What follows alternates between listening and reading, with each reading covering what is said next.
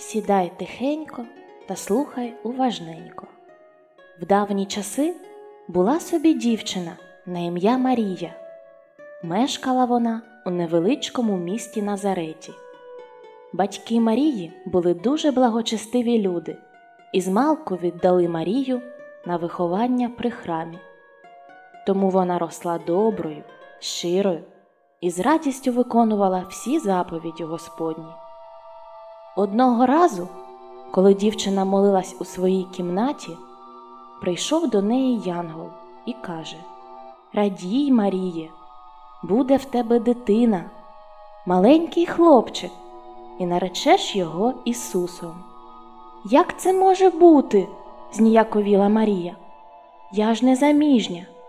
Не бійся, це син Божий, від Божого Духа, і стане він Спасителем світові, відповів на це Янгол.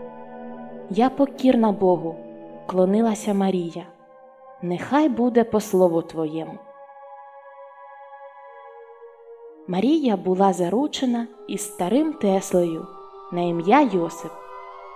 Він був простою людиною, але походив, як і Марія, зі славетного роду царя Давида. До Йосипа з'явився Янгол і сказав, що Марія чекає на дитину.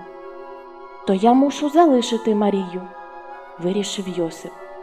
Ні, ти будеш поряд із Марією, будеш опікуватися нею та її дитиною, бо це дитина Бога, і Бог обрав тебе, щоб ти піклувався ними.